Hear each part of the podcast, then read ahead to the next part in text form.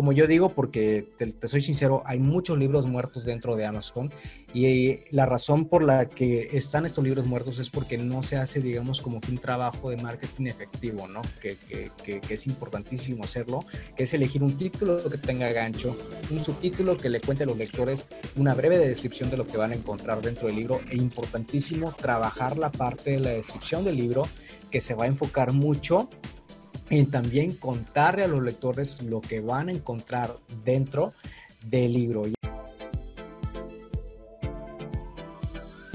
Hola, mi nombre es Alfredo Devane y quiero darles la bienvenida a este episodio de Progresando Ando, que hemos creado con muchísimo cariño, con el propósito de contribuir en el progreso y la evolución de cada uno de ustedes en diferentes áreas de sus vidas. Como saben, nuestra misión es impulsar el poder del uno, uniendo fuerzas con los creadores de cambio, los visionarios, los perturbados con el status quo y con los que quieren coelevar a una región entera para despertar la conciencia, para que entendamos que unidos somos una fuerza imparable que puede transformar, desarrollar y hacer crecer a nuestros países hispanohablantes. Hola, bienvenidos a otro nuevo episodio de nuestro programa Progresando Ando. Mi nombre es Alfredo de Banda, soy tu anfitrión del programa Progresando Ando. También soy el director general de Progrivo y soy el fundador de la Academia del Progreso. Si todavía no has tenido la oportunidad de chequear la Academia del Progreso, te recomiendo que lo hagas ahora mismo porque tenemos unas clases magistrales increíbles para ti, donde te podemos enseñar acerca de meditación, la técnica de liberación de emocional y vamos a estar sacando una nueva dentro de poco que va a ser acerca de cómo cambiar tus patrones de abundancia. ¿ok? El día de hoy vamos a tener un tema súper interesante porque vamos a estar hablando de los siete pasos de cómo publicar un bestseller en Amazon. Ahora yo les pregunto, ¿alguna vez has tenido esa inquietud de que tú puedas tener una historia que contar o un mensaje que compartir y no sabes cómo? Bueno, hoy te tenemos la solución. Porque la mejor forma de llegarle a las personas, aunque la tecnología ha avanzado, siempre va a ser a través de un libro. Y hoy en día una de las ventajas que tenemos es que la tecnología nos ayuda a contar nuestra historia y a llevar a ese mensaje a esas personas en todo el mundo en diferentes formatos. Así que, como dice nuestro invitado, me parece una frase muy interesante que él comenta. Él dice, cuando, ¿cuántos de nosotros no hemos escuchado esa pregunta? Oye, Deberías escribir un libro. Yo no sé cuántas veces yo lo he escuchado, pero yo sé que muchos de ustedes también quizás lo han escuchado. Y para mí ha sido una inquietud. Yo siempre he querido escribir un libro y justamente ya tengo, estoy trabajando en eso y ya lo vamos a conversar un poco más. He seguido algunos de los pasos que aquí vamos a estar conversando el día de hoy. Pero una cosa que es importante destacar es que ya es una cosa del pasado que para publicar un libro, no sé si ustedes recuerdan, si tú querías ser un autor reconocido, necesitabas buscar una editorial de estas grandes, famosas, que después se encargara de distribuir tus libros por todas las librerías de tu país o de todos los países si querías ser internacional y así sucesivamente. Ya eso es cosa del pasado, queridos amigos y queridas amigas.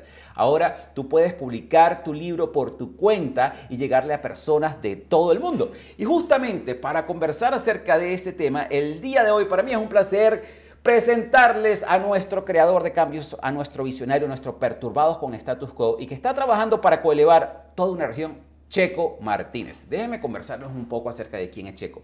Checo es un autor independiente que él lo que hizo fue que consolidó su carrera como autor y ha vendido, escuchen esto, más de 50 mil libros en todo el mundo. Y además, ahora se encarga de ayudar a otros autores en el lanzamiento exitoso de sus libros. Así que con esto me encantaría darte la bienvenida, Checo. Bienvenido a nuestro programa Progresando Ando. Muchísimas gracias, Alfredo, por la, por la invitación. De verdad, me da muchísimo gusto estar aquí y sobre todo poder compartirles estos siete pasos que definitivamente te van a ayudar si tú lo que tienes es una intención o una inquietud por escribir un libro, ya sea porque quieres compartir tu mensaje, quieres contar una historia que resuena en tu cabeza desde hace mucho tiempo, o eres experto en algún tema en particular y quieres buscar una forma para llegar a todas las personas, yo creo que definitivamente un libro es la mejor opción para lograrlo. Totalmente, totalmente, Checo. Ahora, cuéntame algo. La, la primera pregunta que yo le hago a todos mis invitados es, Checo, ¿qué te llevó a ti en este camino, primero, de convertirte en un autor independiente, ¿ok? Y segundo, en ayudar a otros autores a que puedan publicar sus libros. Esa es una excelente pregunta, Alfredo. Fíjate que cuando yo comencé, eh, cuando yo publiqué mi primer libro fue en, el 2014, eh, pues la verdad, te soy sincero, no sabía ni qué estaba haciendo. Lo único que quería era mostrarle a la gente la historia que tanto había trabajado y que tanto me, encantaba, porque tenía ese toque de misterio que yo sabía que iba a convencer a la gente y regalarle momentos de entretenimiento. Eh, cuando yo logré publicar este libro en Amazon, por ahí del 2014, hubo algunas personas que se me acercaron, oye, fíjate que yo, este, pues he seguido lo que has publicado en, Facebook, ¿no? Entonces me gustaría saber cómo lo hiciste, cómo escribiste el libro. Entonces la gente me empezó a preguntar así como que, oye, ¿cómo le haces? Eh, eh, ¿Qué has hecho? Eh, entonces les empecé a compartir tips que yo sabía que en su momento a mí me ayudaron y fui desarrollando así como que pasos que me ayudaron a mí en lo personal.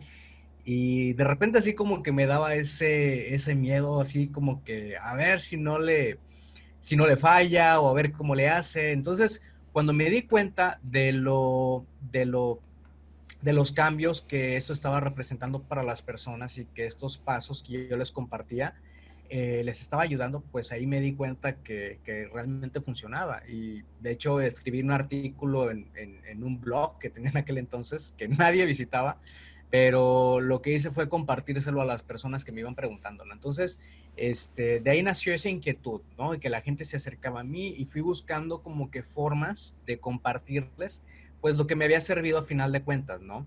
Pero aún todavía con todo con ese miedo de a ver si, es, si, si lo hace bien, si lo hace mal. Entonces, ya cuando se acercaron a mí y me agradecieron haberles compartido esos pasos, pues me di cuenta que realmente había hecho buen trabajo, ¿no? Entonces, de ahí empezó a, a, a de ahí nació esto. Checo, una pregunta, porque me parece súper interesante. ¿Sabes que la mayoría de nosotros que estamos en este camino del desarrollo personal comenzamos aprendiendo todos esos conocimientos para nosotros? Y después llega un momento que somos impulsados a enseñar estos conocimientos a otras personas.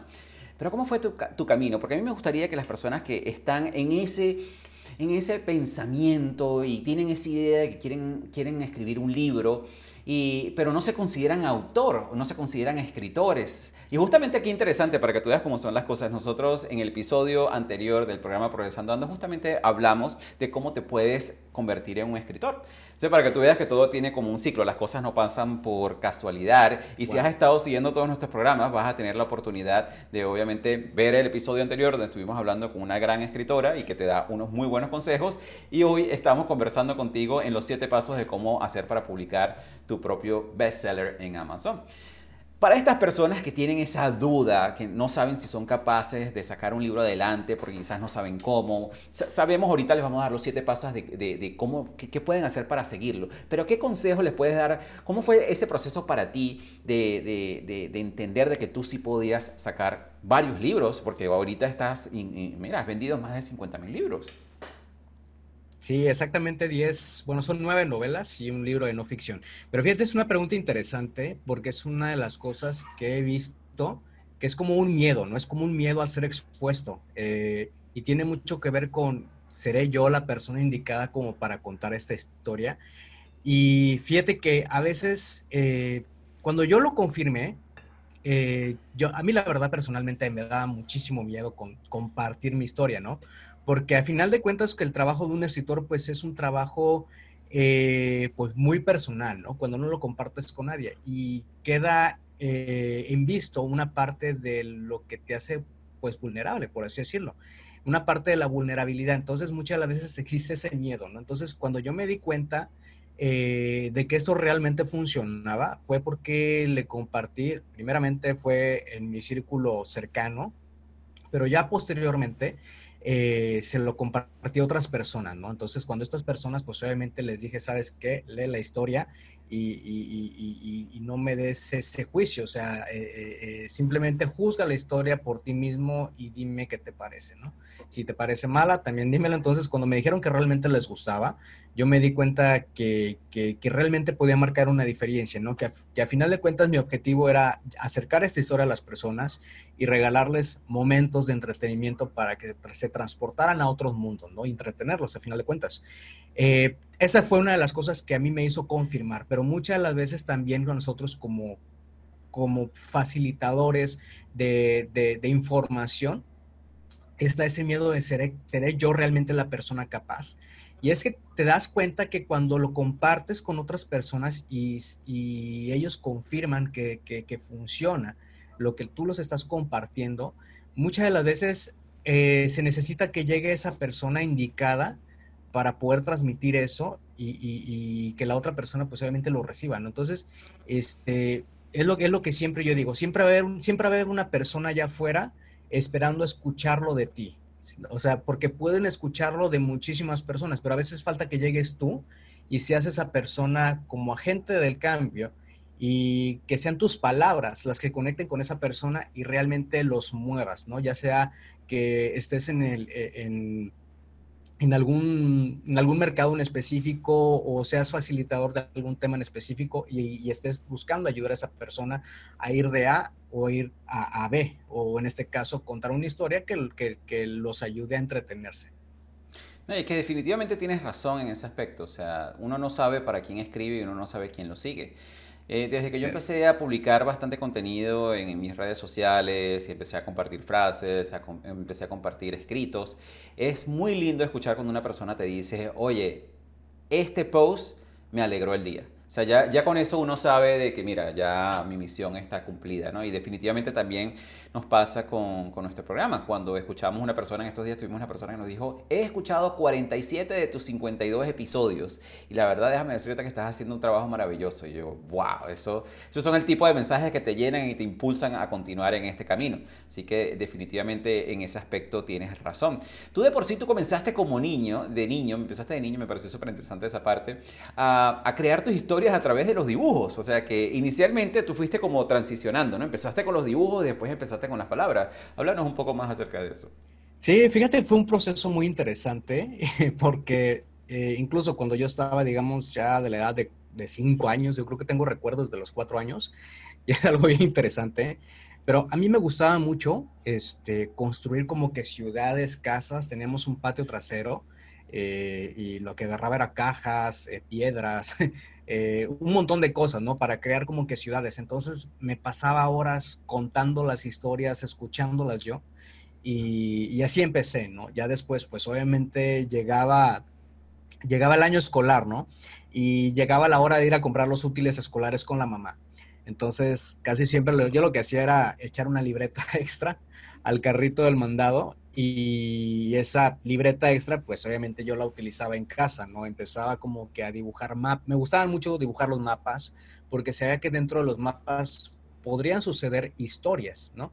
Historias que a mí realmente en algún momento dado podrían interesarme. Ya después empecé a hacer dibujos, dibujos, digamos, de, de, de cómo, cómo, cómo, sucedería lo que... prácticamente era una proyección de lo que pasaba en mi cabeza, ¿no? Eh, y a esos dibujos pues yo le ponía palabras, eh, diálogos, textos. Entonces fue una forma realmente bastante, bastante interesante eh, hasta que llegué a la etapa de, digamos, de la secundaria, empecé a leer un poquito más, porque pues obviamente sabes que si no lees, pues no eres capaz como que de buscar un vocabulario que sea el más adecuado para ti y empezar a escribir, ¿no? Pero prácticamente yo empecé a escribir hasta como ya la entrada a la adolescencia, ya cuando estaba, digamos, como que en preparatoria. Entonces fue como que una manera de transportar todas esas historias que había imaginado desde mucho tiempo atrás. Y esas historias posiblemente se convirtieron en historias cortas, eh, que digamos fui coleccionando con el paso de los años, hasta que en el 2013 dije, ¿sabes qué? Ya, ya es hora, ¿no?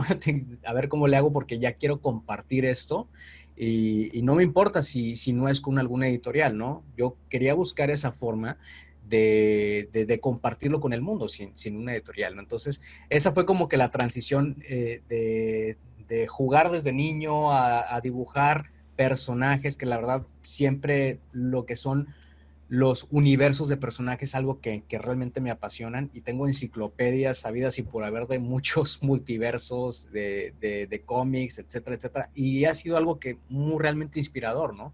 Para poder construir, obviamente, mi propio universo de personajes y contar historias con estos personajes. Pero así es como se llegó a la, digamos, la transición, ¿no? Hasta, hasta los libros.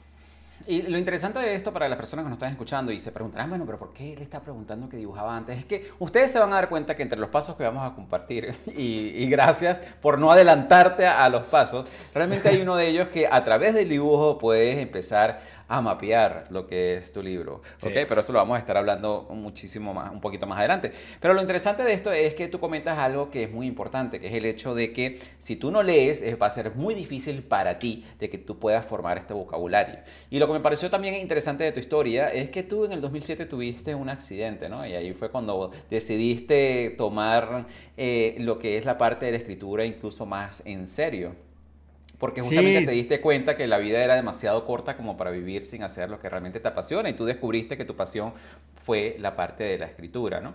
Mira, por aquí tenemos un comentario de alguien, una pregunta que nos hace, aquí Marvila nos pregunta, ¿cuánto tiempo te ha tomado aproximadamente escribir un libro y qué tipo de lectura crees que busca más la gente? Me ha tomado 30 días, ese es el tiempo récord que he hecho para escribir un libro, 30 días exactos. Eh, un libro de unas 60 mil palabras. ¿Y cuál es el tipo de libros que yo te recomiendo? Si, por ejemplo, estás escribiendo, si quieres escribir una novela de ficción, recomiendo mucho leer libros de un género como que distinto, porque muchas de las veces, fíjate, es muy interesante esto, que vayamos papeándonos, pero de la escritura, de la lectura, de la lectura, ¿no? Este, la lectura de un género, por ejemplo, ya sea romance, misterio, este, nos puede ayudar como que a identificar el vocabulario que usa cada autor, el autor 1 y el autor 2, ¿no? Y eso nos va a ayudar a nosotros a buscar una forma de contar nuestra propia historia. Si yo, por ejemplo, estoy escribiendo ciencia ficción, ¿no? Puedo usar, eh, inspirarme en cómo contó la historia la autora de romance y en cómo contó la historia el autor de misterio para contar yo mi, mi historia de ciencia ficción. Aunque muchas veces también se recomienda eh, eh, buscar como que términos, palabras que, que, podemos adoptar a nuestro vocabulario como autores, ¿no? Porque el vocabulario como autor se define en base a la manera en la que nosotros contamos la historia. Eh, y aquí diste un punto que es clave, o sea, tú llegaste a escribir un libro en 30 días, un libro de 60 mil palabras, y lo, claro, me imagino que dedicado por lo menos 8 horas diarias, o más o menos cuántas horas estabas invirtiendo diarias eh, durante estos 30 días. No, fíjate que fueron menos de dos horas. Menos de dos menos horas. Menos de dos horas diarias y pudiste sacar un libro. ¡Wow! Así bueno, para que las personas que nos están escuchando se den cuenta de que sí es posible de por sí, aquí uno de los pasos que les vamos a estar dando justamente es cómo ustedes van a encontrar ese tiempo acá. Así que no se me adelanten. Y lo otro es que definitivamente tienes que leer todo lo que esté en el área o en, de, de, la cual tú quieres escribir para que te puedas inspirar. ¿ok? Y es algo que es muy importante. No se trata de copiar a otros autores. Simplemente se trata es de conseguir inspiración, de ver cómo las otras personas están escribiendo sus historias y cómo ellos, eh, otras personas que han tenido éxito están contando sus mensajes, pues cómo ellos están diciendo, dándole sus mensajes al público. Aquí tenemos otra pregunta antes de que saltemos a los siete pasos.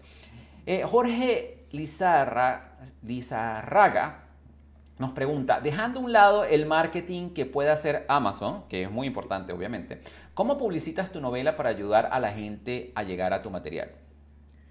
Muy buena pregunta. Hoy en día yo utilizo, fíjate mucho, eh, book trailers, que son como trailers de libros. Los publicito, digamos, a través de Facebook Ads o publicidad en Facebook. Es una excelente herramienta. Y otra herramienta que se llama Amazon Ads. Hoy en día, pues Amazon nos permite usar su plataforma para hacer publicidad hacia los mismos lectores que llegan buscando Amazon eh, cosas, ¿no? Porque sabemos que la gente que llega a Amazon es porque va a comprar algo, ¿no? Entonces, a esas personas podemos ya mostrarles eh, anuncios para que sea más fácil que encuentren algún libro que les pueda ser de interés. Por ejemplo, un libro como, como el mío o el de otro autor. Y Jorge, te vamos a dar otro tip aquí que es muy fundamental, que obviamente yo sé que Checo lo va a compartir con nosotros, porque estoy viendo ahí en tu bookshelf, allá atrás, que tienes un libro de uno de mis maestros, que es Russell Branson, es Expert Secrets. Y una de las maneras para publicitar tu libro, y una de las cosas que nosotros estamos haciendo aquí en la Academia del Progreso, Vamos a estar ayudando a autores, co-creadores, coaches a lanzar sus productos, justamente utilizando esa metodología que nos enseña a nosotros Russell Branson. Porque sí, como dices tú, Jorge, Amazon definitivamente nos ayuda a posicionarnos, pero hay otras maneras en las cuales tú puedes llegarles a ese público para que esas personas lleguen con tu material. ¿ok?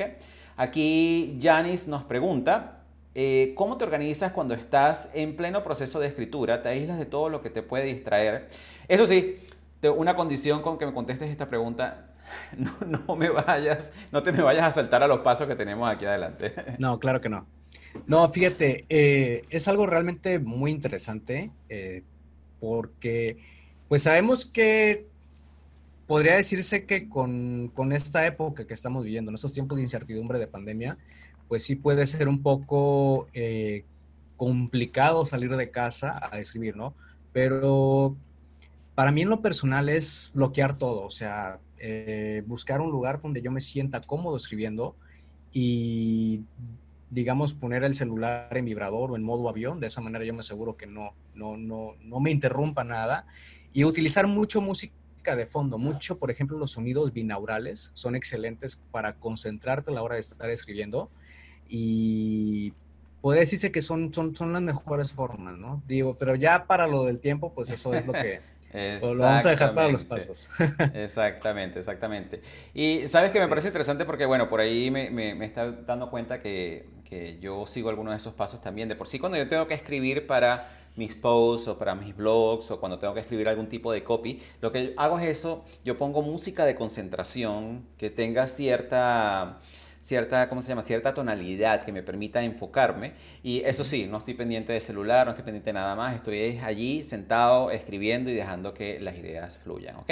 Así que bueno, con esto ahora sí vamos a mostrarle esos siete pasos que debes dar para publicar un bestseller en Amazon, ¿ok? Así que bueno, para todas las personas que se conectaron, justamente aquí vamos a empezar con el paso número uno y justamente era esto lo que estábamos conversando de las preguntas que nos dice Janice, es programa tu tiempo. Háblanos un poco más acerca de ese paso. Fíjate, esta es una pregunta, bueno, eso es un paso realmente importantísimo porque de algo estoy seguro, si no hacemos el tiempo para escribir, jamás vamos a lograr escribir el libro.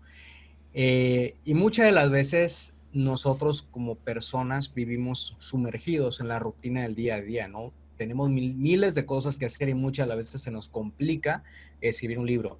Y una de las formas eh, en las que yo lo he hecho, en las que yo lo recomiendo, es, por ejemplo, primero hacer una lista de todas las cosas que hacemos en el día a día e identificar aquello que en estos momentos no le está aportando nada de beneficio en nuestras vidas y que solamente puede que nos esté aportando algo a corto plazo, ¿no?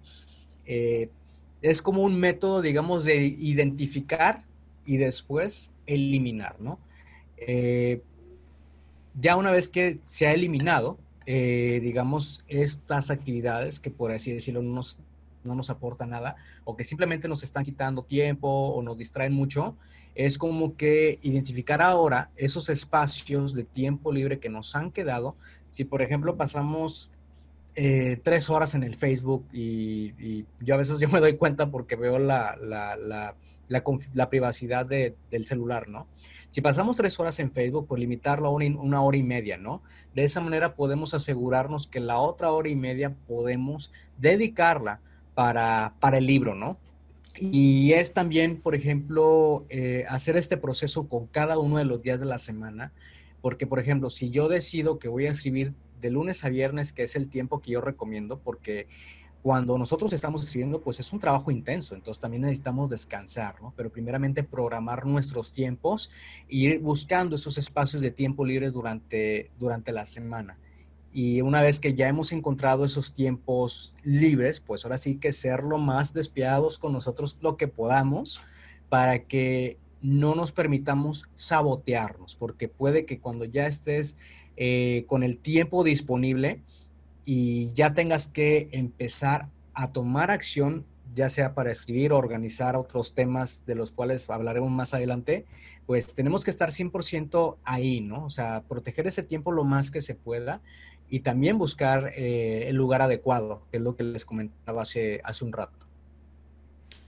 Y, aquí lo interesante para que las personas que nos están escuchando es que yo he escuchado de uno de mis coaches, él dice, si es importante para ti, lo, lo vas a poner como prioridad, si no, vas, a, vas a, dar excusas, ¿no? Entonces, eso sí es importante. Si realmente es una prioridad para nosotros, le vamos a dar el tiempo es así como decía el dicho. Y si, es, y si no es importante para nosotros, lo que le vamos a dar son excusas. ¿okay? otra cosa que tú dices es definitivamente lo que estábamos conversando anteriormente, que es la parte que debes enfocarte. O sea, cuando tú tomas ese tiempo, definitivamente tienes que poner a un lado todo lo que son las distracciones, el correo electrónico, las notificaciones de Facebook, de tu celular, eh, todas las distracciones que puedas tener e incluso este, puedes buscar irte a un sitio donde puedas... Eh, concentrarte, ¿no? que es lo, importante para que puedas enfocar todo lo que son tus ideas. Luego, en el paso número dos, tú nos hablas que es importante ordenar tus ideas. Cuéntanos un poco más. Totalmente. Ahora que ya tienes el tiempo para escribir el libro, el siguiente paso es organizar, digamos, todas esas ideas que nosotros traemos en la cabeza y que nos hacen eco e inquietud de plasmarlas, ¿no? Y una de las mejores formas, eh, yo siempre comienzo eh, preguntándome qué le puedo aportar a la gente que puede ayudarlos a tener un cambio en su vida, dependiendo de lo que sea, ¿no?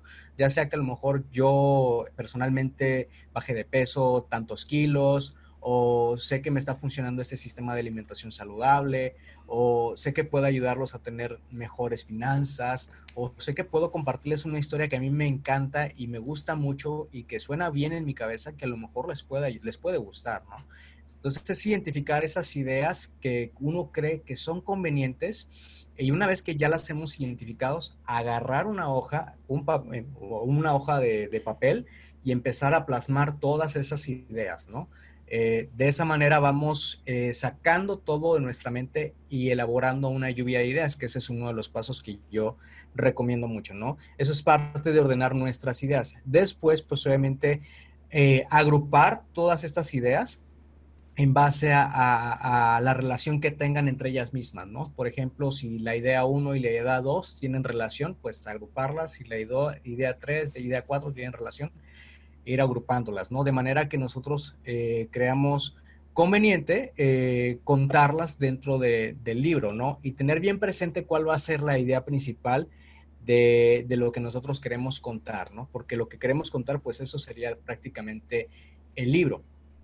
Y ya después, pues obviamente eh, lo que se hace es, digamos, empezar a ordenar de manera cronológica todas estas ideas. Por ejemplo, si es una historia, pues ir ordenando los eventos tal y como los imaginaste, de manera que tú sientas que esta historia tiene congruencia, ¿no? Desde que el protagonista es presentado dentro de la historia, desde que eh, empiezan a, a prevalecer los conflictos que le están impidiendo ser feliz durante esos momentos, cuáles son las dificultades que va a empezar a atravesar, eh, cuál va a ser la resolución que va a tener la historia y finalmente eh, el final feliz o final eh, con puerta abierta a una nueva historia que podría venir después, ¿no? Esa es una manera, digamos, en las que se puede ordenar. Yo le llamo eso índice tentativo, porque el índice tentativo va a ser como que la secuencia que yo voy a seguir para ir eh, escribiendo después. Pero eh, definitivamente antes de comenzar a escribir, yo recomiendo mucho hacer todo este trabajo de, eh, digamos, sacar las ideas que, que, yo creo que quiero contar o que sé que le pueden ayudar a las personas, ordenarlas, o perdón, agruparlas y ya después ordenarlas de una, de una forma que yo tenga un índice o una secuencia que seguir a la hora de escribir. Definitivamente. Y una de las razones por las cuales yo te, yo te había hecho a ti la pregunta acerca de, tú empezaste a contar tus historias a través de los dibujos. Me pareció súper interesante porque en tu guía vi que una de las técnicas que tú también utilizas para organizar tus ideas es lo que se conoce como el mind mapping o los mapas mentales. Así es. Yo los mapas mentales, yo, nosotros los utilizamos mucho, en, en programación se utilizaban mucho lo que eran los flujogramas y ahí fue donde yo aprendí a hacer flujogramas. Pero una, una persona que le da muchísima vida parecida a, los mapas mentales definitivamente es mi hermana. Yo no había visto una persona con tantos mapas mentales como ella. Y, pero es una técnica que es súper útil. De por sí, en, en, la Academia de Oratoria, una de las recomendaciones que nosotros nos hacen para dar una charla es hacer un mind mapping de eso. O sea que me pareció bien interesante de que tú utilizas también esta técnica para escribir el libro. Cuéntanos un poco más cómo podemos nosotros utilizar el mind mapping justamente para mapear todas esas ideas que podemos después plasmar en nuestro libro. Sí, el mapa mental nos va a ayudar también, por ejemplo, a identificar las ideas que ya extrajimos de nuestra mente, pero asimismo también nos puede ayudar a obtener nuevas ideas. Yo lo que hago mucho, fíjate, es también cuestionar esas ideas que ya he plasmado, ¿no? Y de manera que con el mapa mental podemos ir organizando toda esa información. Eh, por ejemplo, digamos, se pueden ir como que organizando las escenas del capítulo 1, las escenas del capítulo 2, capítulo 3, capítulo 4, 5, el número de capítulos que la historia vaya a tener. Y de esa manera podemos tener ya un mejor mapa completo de cómo sería el libro para que al momento de crear este índice tentativo que les haya comentado, pues sea mucho más sencillo, ¿no? Pero finalmente la idea del mapa mental es ayudarnos a organizar cada una de las escenas y en qué capítulo iría cada escena y, tener bien presente también quiénes van a ser los personajes que se involucran dentro de la historia y posteriormente empezar a extraer nueva información a través de las preguntas. ¿Por qué sería importante que este personaje saliera en esta escena? ¿Cuál va a ser su impacto dentro de la historia? Entonces de ahí van haciendo nueva información que podemos ir agrupando dentro del mapa mental. Qué interesante. Bueno, una de las cosas que tú acabas de comentar es que algo que, que, es súper clave para escribir un libro es la parte que viene en el paso número 3, que es hacer la investigación y validar todas esas ideas que ya has organizado. Háblanos un poco más acerca de eso. Totalmente. Eh, fíjate, como, como normalmente hoy en día, pues existen nuevas formas, digamos, de, publicar libros, ¿no? Y unas a través de Amazon. Entonces, como sabemos que muchas las veces eh, los lectores van a llegar a través de buscadores, yo recomiendo mucho utilizar, eh, eh, digamos, como que herramientas de investigación, ¿no? Para realmente validar nuestras ideas y si nosotros las estamos contando con un vocabulario, conocer cuál es el vocabulario de la gente que navega dentro de buscadores como Google, YouTube, Amazon incluso, y de esa manera adoptar ese vocabulario, ¿sí? Adoptarlo a nosotros y, digamos, contarlo desde ahí, ¿no? Pero también eh, hay herramientas eh, como Keyword Tool Planner de, Google, hay herramientas que nos permiten saber también cuántas búsquedas tienen los temas que nosotros queremos abordar dentro del libro, ¿no? Para saber si realmente estas ideas eh, son relevantes o si son irrelevantes. Esa es una de las cosas que, yo también recomiendo mucho, ¿no? Por ejemplo, si la historia, si, si el tema del que yo quiero hablar dentro de mi libro eh, no es tan relevante, lo puedo hacer relevante buscando algo que se asemeje a ello, ¿no? Y adoptándolo y ya desde, desde ahí puedo contar mi historia, que es una de las cosas que a mí la personalmente... Eh, me impactó, ¿no? Porque cuando yo quería contar esta historia, eh, yo me di cuenta que algo que vendía mucho, pues son los libros de misterio. Entonces decidí darle ese toque de misterio al libro, buscando escenas claves dentro de las cuales pudiera crear cliffhangers. Los cliffhangers son aquellas escenas que dejan a las personas con ganas de, de querer saber qué pasó después, ¿no? Entonces, eso me, me, di cuenta que es una técnica que realmente funciona muy bien y eso me ayudó a mí a, entrar en un mundo de lectores de misterio que empezaron a pedir más historias y hoy en día pues ya, ya van como nueve libros y es algo que, realmente personalmente a mí me ha ayudado en, la manera en la que voy creando estas historias. Pero definitivamente eh, hacer una investigación de mercado nos va a ayudar a, eso, es buscar, por ejemplo, usar YouTube, Google, y Amazon, eh, los motores de búsqueda de cada una de estas plataformas, para, digamos, también buscar nuevas ideas que, a nosotros nos hagan como que complementar lo que, ya, lo que ya tenemos o estamos elaborando en este caso. Y fíjate la importancia de este paso que tú nos comentas acá, porque nosotros podemos tener muchísima pasión por escribir un libro, pero si nadie está buscando por él y nadie nos los va a comprar, eh, realmente va a quedar en, en nuestra computadora, en electrónico, y, nadie lo va a leer. Y realmente todas las personas que tienen esa pasión y tienen esa inquietud de, creer, de, de escribir un libro es porque quieren transmitir un mensaje, porque quieren contar una historia.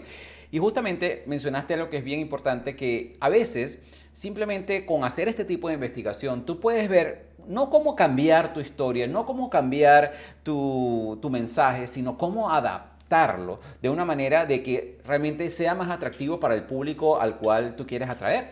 Y eso obviamente marca una diferencia grandísima en el éxito que va a tener tu libro, porque todos los que queremos ser autores, y en eso me incluyo, obviamente queremos que nuestros libros tengan éxito, ¿no? Queremos ser bestsellers, así como lo has sido tú.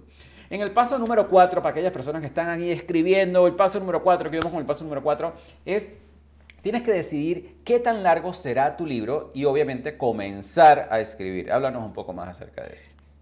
Esa es una de las partes realmente más interesantes porque nos va a ayudar a determinar qué tan largo va a ser el libro y qué tanto vamos a escribir y cuántos días vamos a pasar escribiendo. Porque puede que ya en estos momentos ya hayas decidido, ¿sabes qué? Voy a escribir nada más de lunes a viernes, ¿no? Pero Fíjate, existen, existen Alfredo, eh, algunos rangos ¿no? recomendados para libros de ficción y libros de no ficción, de cuántas palabras se recomiendan para cada tipo de libros, ¿no? En el caso de las novelas, se recomiendan escribir, eh, incluso hay novelas cortas, ¿no? Novelas cortas que venden muy bien. Tengo una novela corta de 35 mil palabras, pero ya ahorita que estoy tocando el tema de las palabras y quizá a lo mejor para las personas que nos están escuchando esto haya sonado un poquito abrumador o puede que les haya sonado en la cabeza, oye, ¿cómo que palabras? Bueno, la mejor forma de decidir qué tan largo va a ser un libro es decidir eh, cuántas palabras va a tener el libro, no cuántas hojas, porque cuando nosotros nos enfocamos en páginas o en hojas, pues es un poquito más complejo, ¿no? Porque no sabemos exactamente la, la, la, la totalidad de, puede que a lo mejor eh, lo que yo cuente, yo haya dicho, ¿sabes qué? Voy a escribir 100 eh, hojas, pero puede que a lo mejor me queden la hoja 70, ¿no? Por eso lo más recomendable es elegir en base a números de palabras. Número de palabras, pues es un número más exacto y eso es una parte interesante. Y a mí me gusta, fíjate mucho, Alfredo, hacer la comparación eh, en que un libro es como si fueras a correr un maratón, ¿no? Porque pues obviamente todos los días te vas a sentar a escribir un número de palabras y ese número de palabras pues te va a ir acercando más a la meta. Pero existen rangos de palabras para cada tipo de género del libro. En el caso de las novelas, ya que retomando un poquito lo que estaba hablando hace rato, en el caso de las novelas se recomienda desde 60 mil a 100 mil palabras. Eh, en el caso de los libros de, no ficción, que son temas, eh, digamos, eh, se recomienda de 25 mil a 45 mil, incluso he visto gente que ha escrito libros de 50 mil palabras. ¿Por qué, tan, ¿Por qué son menos? Porque son libros, eh, pues obviamente que están más, más, más directos, más acerca eh, de contar, digamos, sobre temas específicos y no tanto como las novelas. Las novelas son, obviamente, van más al grano, más a detalle, contando todas esas características que, tiene que tener la historia para que el lector la vaya imaginando en su cabeza, ¿no? Por eso es que son más largos. Pero ya una vez que nosotros hemos decidido cuál va a ser el número total de palabras que va a tener el libro, en base a eso podemos ir a empezar haciendo las matemáticas. Por ejemplo, si mi libro es de 60 mil palabras y voy a escribir, digamos, durante cuatro semanas, yo sé que voy a tener que completar 15 mil palabras por semana. Ajá. Y entonces, ahí es dividir esas 15 mil palabras entre el número de días que me voy a sentar a escribir. En este caso, pues tendría que escribir 3 mil palabras por día.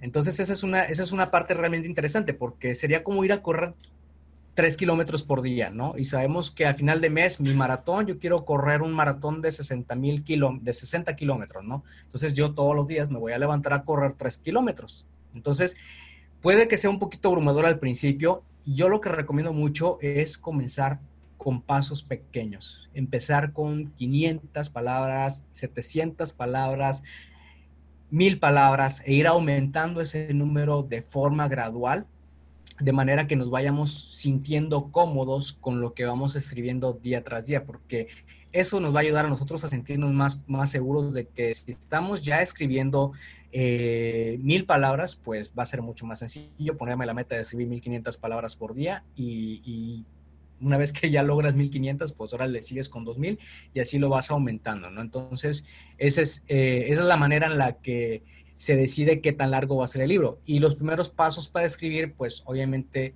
es sentarse en la computadora, imaginar a esa persona que va a leer el libro, bloquear todo, digamos, celular, eh, ponerse, yo recomiendo mucho los audífonos de goma porque eh, te ayudan a bloquear los ruidos exteriores y poner esos sonidos o, música y tener a la mano, muy importante, el mapa mental o el índice tentativo y de esa manera ir viendo cada una de las cosas, ¿no?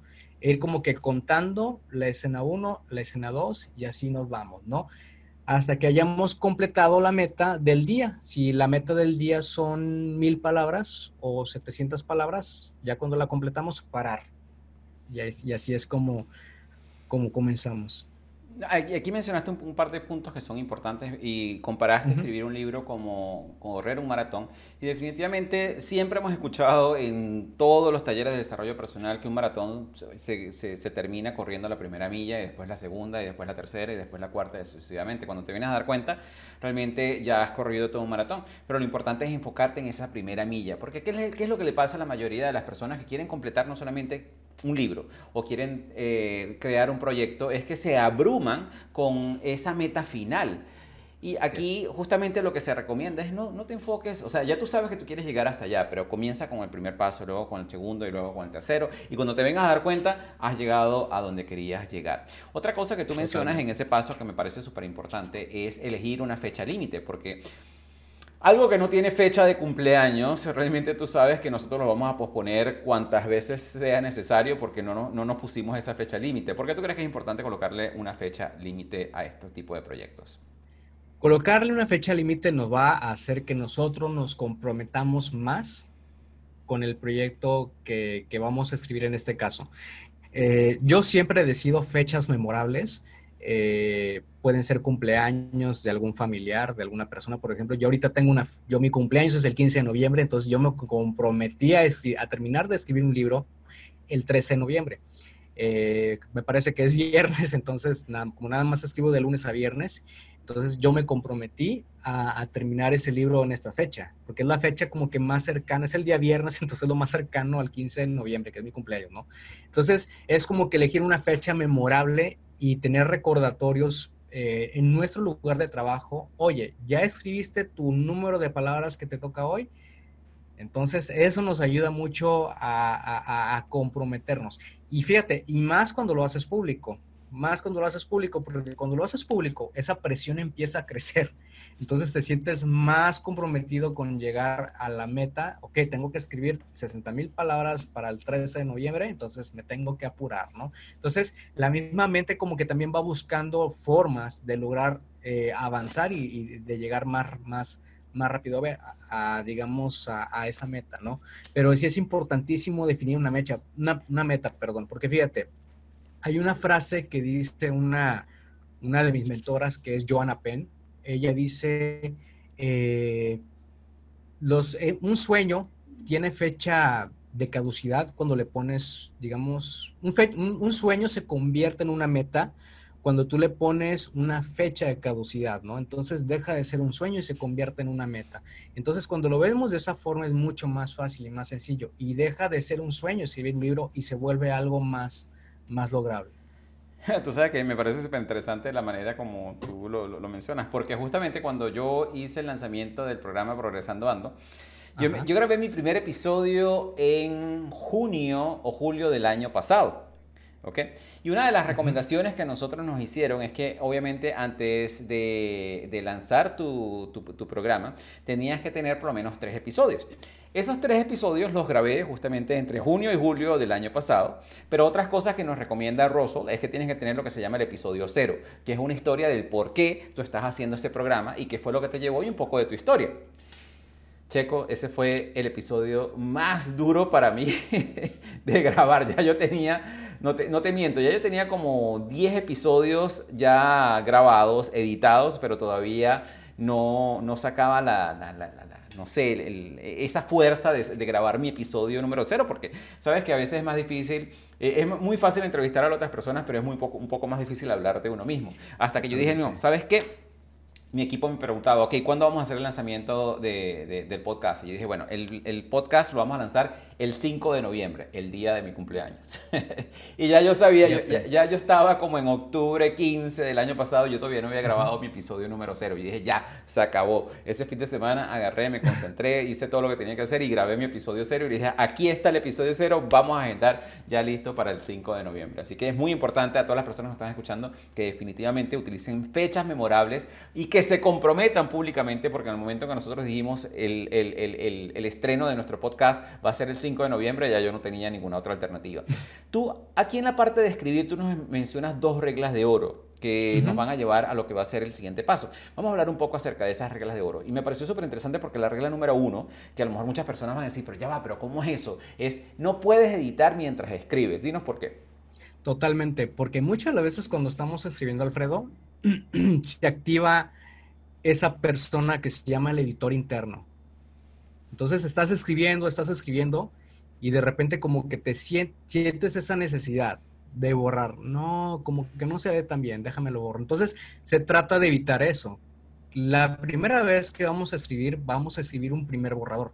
El primer borrador eh, se, se vale de todo. O sea, se vale escribir de todo. Porque muchas veces cuando nosotros traemos a flote a ese editor interno, ese editor interno lo único que nos hace, pues obviamente es autosabotearnos, ¿no? Entonces, la primera regla es, pues obviamente, escribir sin corregir y sin editar nada, porque es súper importante primero terminar el primer borrador del libro.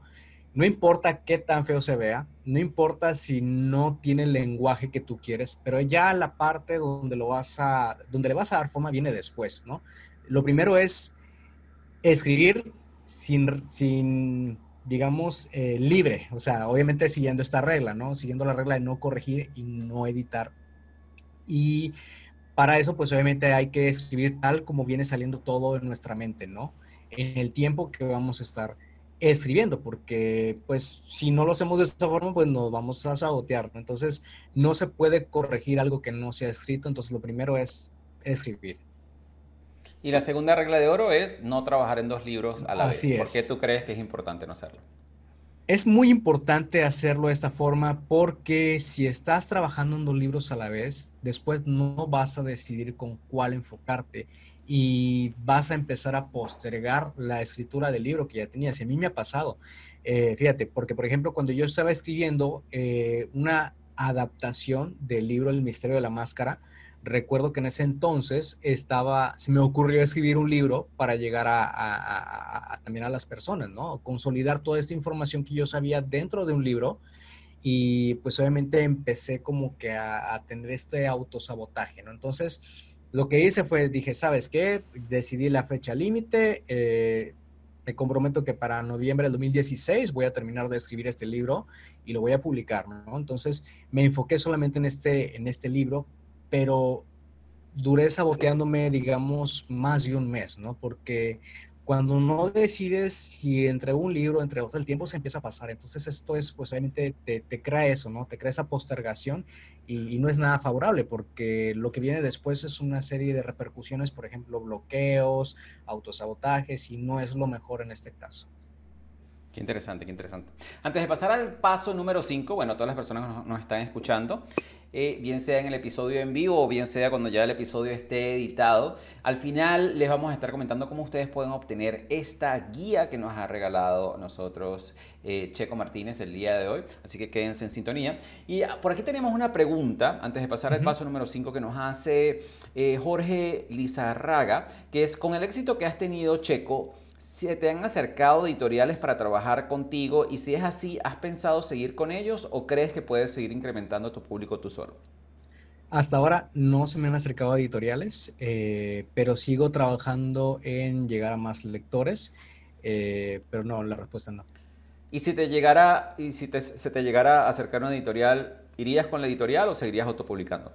Seguiría autopublicando solamente la versión digital y tal vez consideraría si la versión papel pudiese eh, publicarla con alguna, con alguna editorial, ¿no?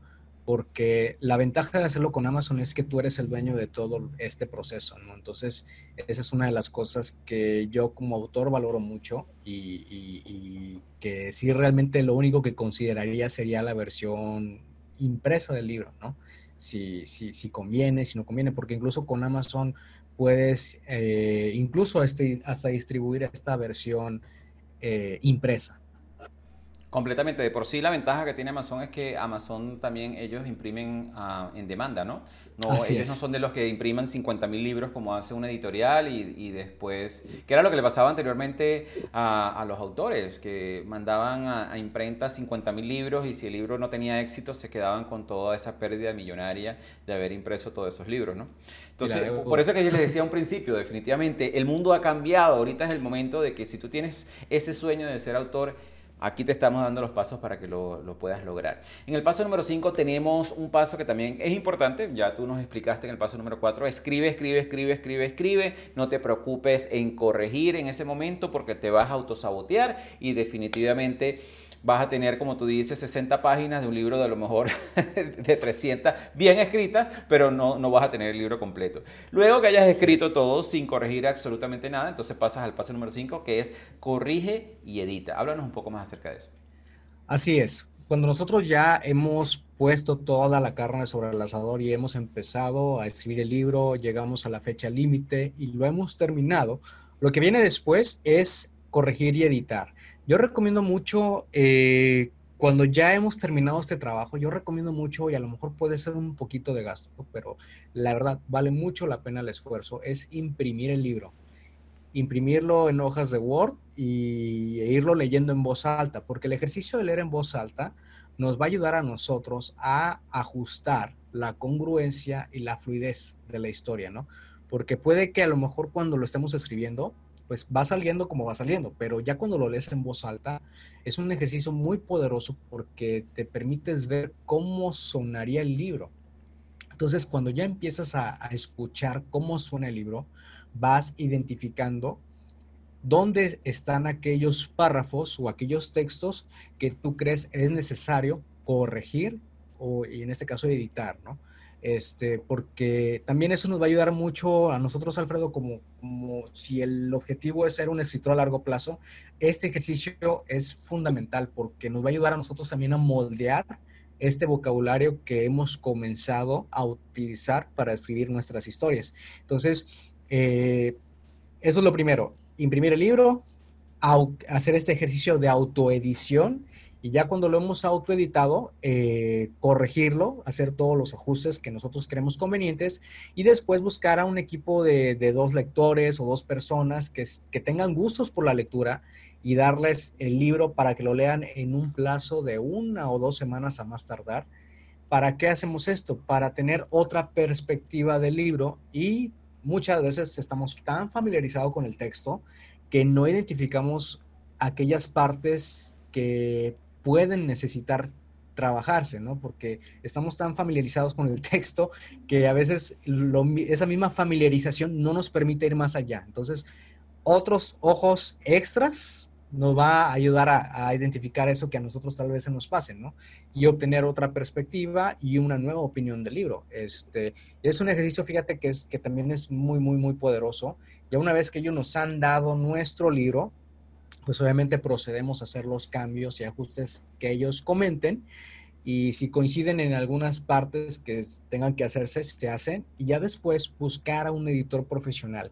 Y fíjate, hoy en día estamos en un mundo revolucionario con todo el, el tema del Internet. Y hay plataformas en Internet donde podemos buscar profesionales que nos ayuden a obtener una mejor congruencia y fluidez de nuestro libro y que el texto del libro se vea muy profesional.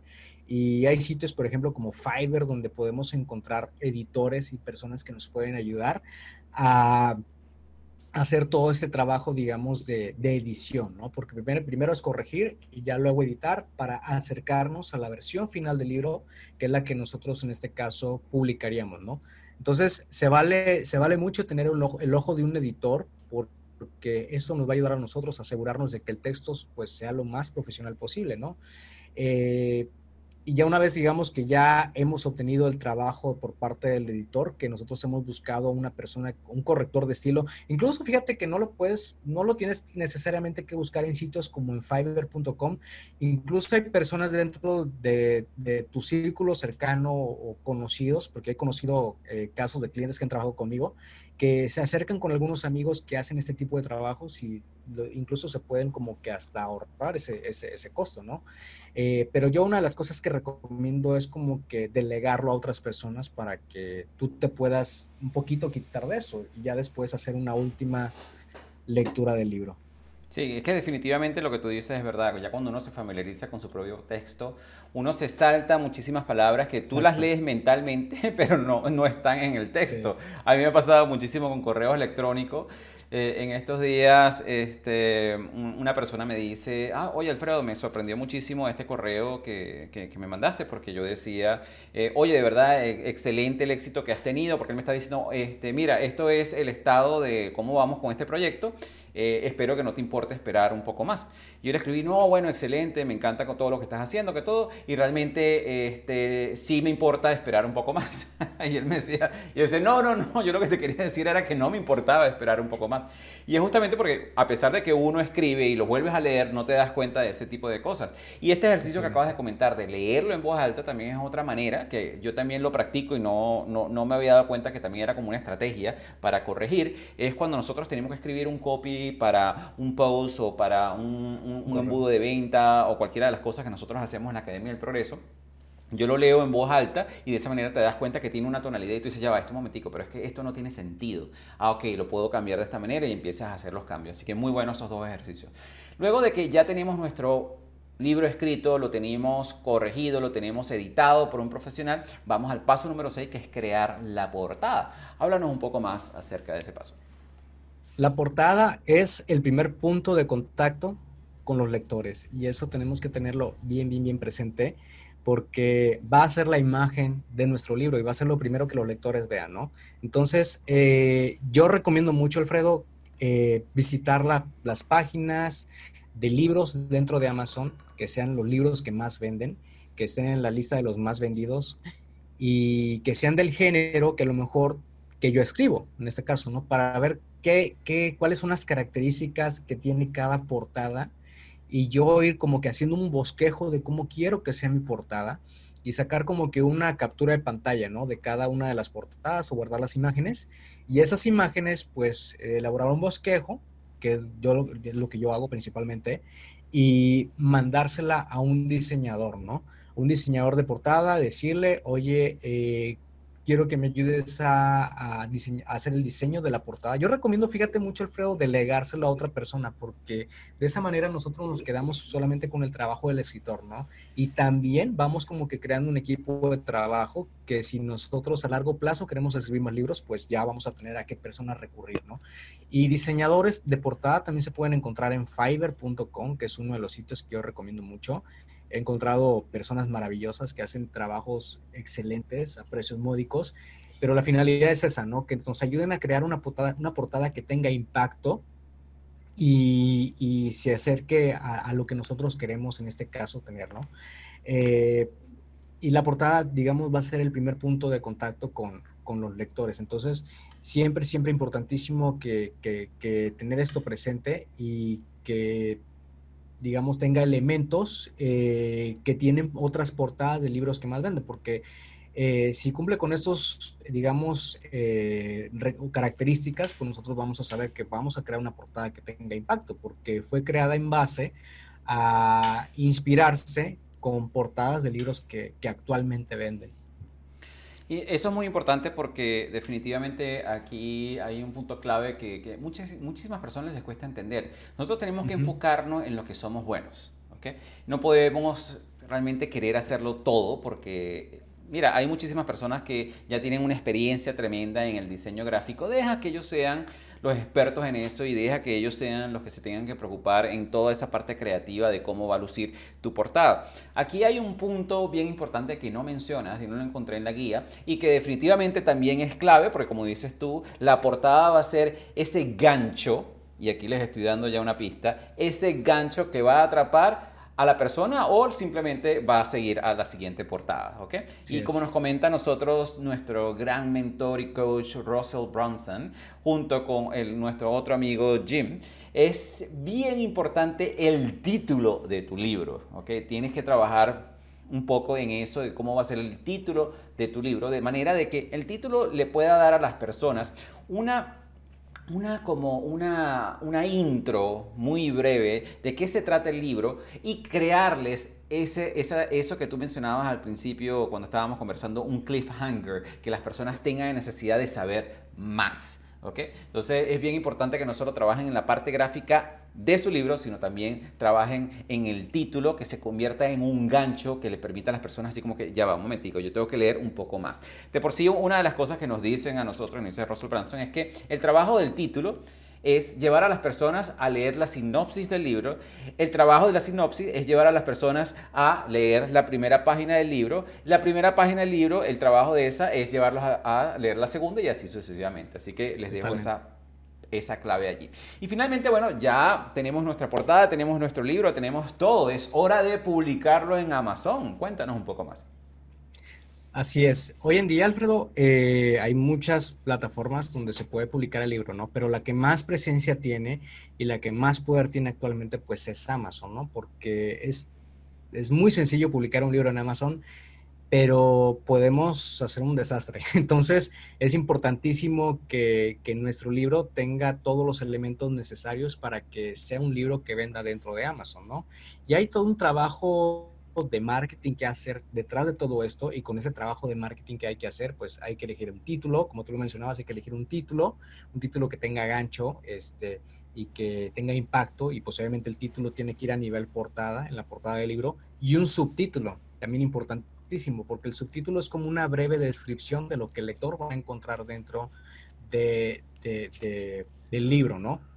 Entonces, hoy en día eh, se puede hacer llegar el libro a los lectores a través de Amazon. Es muy sencillo crearse una cuenta, digamos, dentro de Amazon. Ellos manejan una filial que se llama Kindle Direct Publishing, que es, eh, digamos, es la manera en la que uno eh, publica el libro dentro de Amazon.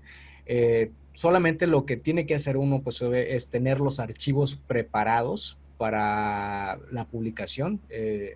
Amazon incluso maneja algunas herramientas que te permiten hacer la maquetación de una forma más sencilla, efectiva y rápida para poder subirlo a la plataforma y que el libro esté listo, digamos, dentro de 72 horas, por así decirlo.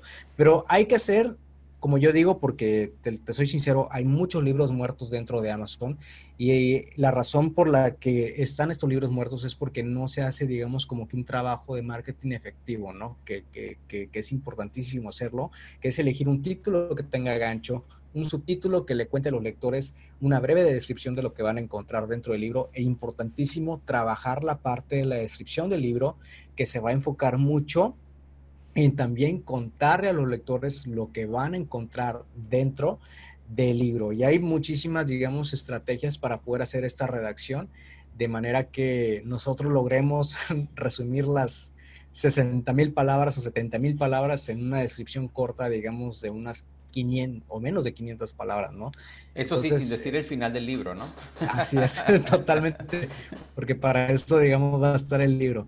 Pero sí es crearles ese interés, es crearles ese interés para que, porque cuando los lectores llegan a la página de Amazon el libro, existe una teoría de que solamente se tienen 30 segundos antes de que logramos perder su atención. Entonces, si ellos deciden, no, ¿sabes qué? Mejor le doy next, entonces ya se perdió la atención del lector y es muy posible que ya se haya perdido el lector para siempre. Entonces, eh, es importantísimo que, antes de lanzarnos a publicar dentro de Amazon tengamos una portada que tenga impacto, un título que tenga impacto, un subtítulo, que yo recomiendo mucho un subtítulo que tenga eh, impacto también. Eh, para una novela se utilizan mucho hoy en día eh, por ejemplo, yo tengo una novela aquí, que es, por ejemplo, ya te lo voy a mostrar. tengo estos, tengo estos dos libros, son parte de mi saga. Por ejemplo, ese es, es la profecía de las piedras sagradas. Ese es el título del libro, pero pues obviamente puede que no te diga mucho, ¿no? Entonces, quiero saber de qué se trata esa profecía, pues de qué te trata este libro, ¿no? Un subtítulo sería una novela de fantasía, misterio y suspenso del Círculo Protector. El Círculo Protector es la serie. Entonces, una novela de fantasía, misterio y suspenso, pues ya más o menos te está diciendo de qué va el libro, ¿no? ¿Qué es lo que va a encontrar el lector dentro del libro? Y esta otra es, es otro libro que se llama La búsqueda. Esa es una novela de, es una novela de ciencia ficción con toques de misterio tal vez no se alcance a ver, pero el subtítulo de este libro es Un thriller de suspense y ciencia ficción de los misterios de Sacred Fire. El lector ya saben que va a encontrar un thriller, pues con misterios y ciencia y elementos de ciencia ficción, ¿no? Por ejemplo, portales, viajes en el tiempo, etcétera, etcétera. Entonces, antes de, publicar el libro en Amazon, eh, es importantísimo que tengamos bien, bien, bien preparados estos elementos antes de lanzarnos, digamos, a, la publicación, ¿no? Cuando ya tenemos todos estos elementos y ya hemos abierto nuestra cuenta dentro de kdp.amazon.com, eh, hay una ventana de 72 horas en la que Amazon nos va a avisar cuando el libro ya se encuentre publicado. Eso para la versión digital y para la versión física también. Fíjate, hace ratito mencionabas algo súper interesante, es que esto Amazon me los manda. Estos Amazon me los manda pero tú como, autor independiente o autopublicado, no necesitas tener un lote allá atrás de miles y miles de libros, sino que cuando la persona entra a la página del libro, de tu libro en Amazon y le da a comprar, en ese momento Amazon imprime la copia y se la manda a su casa. Es decir, tampoco Amazon maneja stocks. Es, es, un modelo de impresión bajo demanda realmente muy interesante porque cuando la persona lo compra, se imprime y se le manda hasta ahí.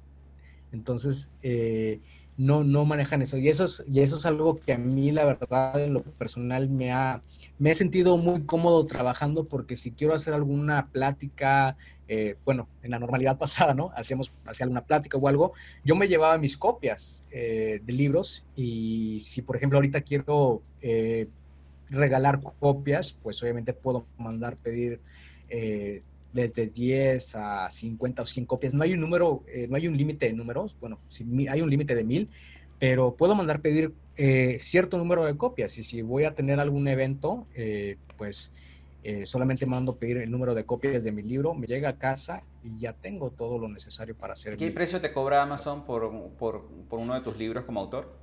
Como autor, un precio realmente ridículo, 4 a 5 dólares. O sea, y depende mucho de qué tan largo es ese libro. Wow, qué interesante. Bueno, para que ustedes vean que la parte más sencilla de todos estos pasos es realmente tener el, libro publicado en, Amazon, porque es abrir una cuenta, luego abrir una cuenta, escoger unas palabras claves, luego de eso, como nos dice aquí Checo, tener el título, el subtítulo, las categorías y todas esas cosas, y en 72 horas ya puedes tener tu libro en la plataforma de Amazon. Para todas las personas que estaban escuchando este episodio, bien sea en vivo o bien sea ya cuando lo tengamos montado en nuestra plataforma de Spotify, en la plataforma de Google Cast, Apple Podcast, YouTube, o donde decidas escucharlo. Recuerden de que en el área de membresía gratuita exclusiva del programa Progresando Ando, les vamos a tener este recurso que nos da Checo, que es justamente los siete pasos que debe seguir para publicar un bestseller en Amazon. Así que todo lo que hemos conversado nosotros el día de hoy lo vamos a tener disponible dentro del área de membresía de la plataforma de nuestro programa progresandoando.progrevo.com. Es muy sencillo registrarte, vas a la página web y ahí es lo primero que vas a encontrar. Y no solamente vas a encontrar todos estos recursos de este episodio de hoy, sino que vas a encontrar recursos de todos los episodios y han sido más de 50 que hemos tenido hasta ahora. Así que te invito a que hagas eso. Y también recuerda que te invito a que chequees nuestras clases magistrales de la Academia del Progreso, academiadelprogreso.progreso.com. Realmente son clases magistrales que te agregan muchísimo valor. Aquí fíjate que hemos hecho, hemos, hemos tenido un gran impacto el día de hoy, Checo, porque tenemos a Ellen. Ellen estuvo con nosotros en el episodio anterior donde estábamos hablando de escribir para depurar emociones y ella nos dice, hoy decido ser la doctora de las letras. Entonces dice que este espacio le ha permitido a ella decidirse a escribir porque realmente ella sentía que tenía un miedo para, para, para, escribir y gracias a este espacio ahorita está decidida a escribir. Ellen, de verdad que es un placer para nosotros, eso nos, nos anima a seguir eh, publicando y transmitiendo este tipo de programas para todos ustedes. Checo, unas palabras que les quieras decir a toda la audiencia que nos está escuchando y que nos va a escuchar.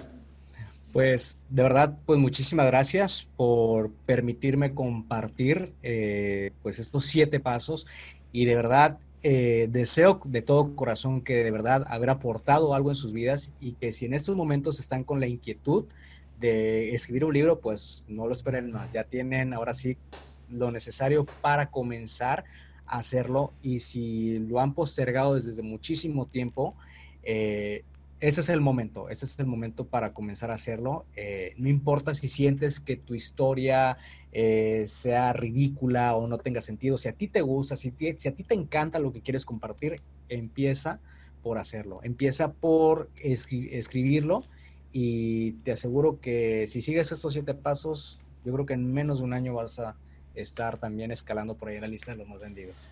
Y además, mis queridos amigos, recuerden de que un libro es una excelente tarjeta de presentación para lo, cualquier cosa que nosotros estemos haciendo y es un excelente instrumento de mercadeo para otros productos que tú quieras generar.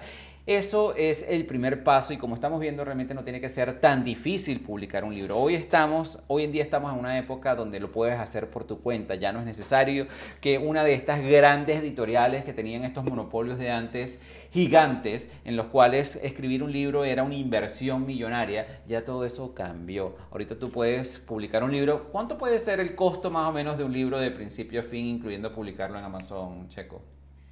Además del tiempo, sin tomar en cuenta el tiempo.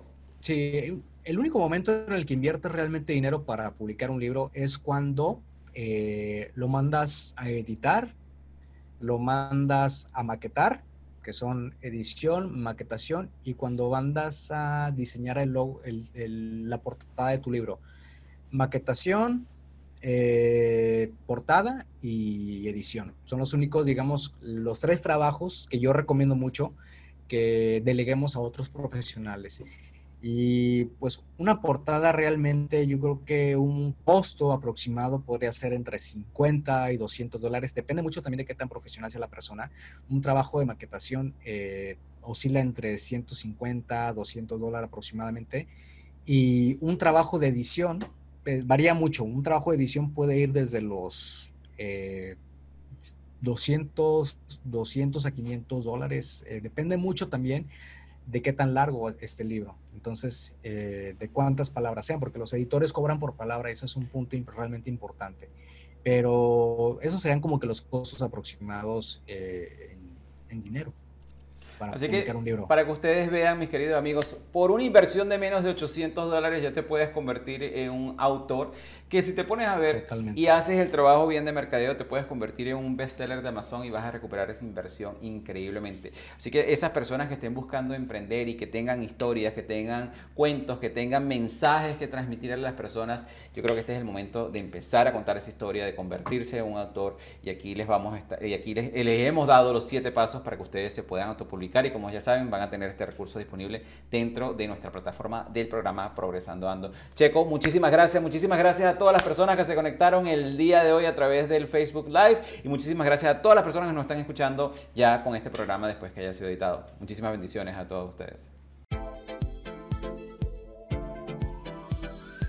Y así hemos llegado al final de este interesante episodio de nuestro programa Progresando Ando.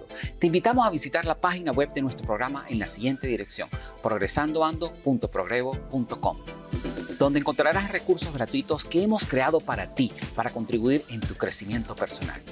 De igual manera, te invitamos a compartir este episodio con todas aquellas personas que tú sientas que puedan beneficiarse con este mensaje transformador para que juntos, a través del poder del uno, podamos elevar a todos nuestros hermanos y hermanas hispanohablantes.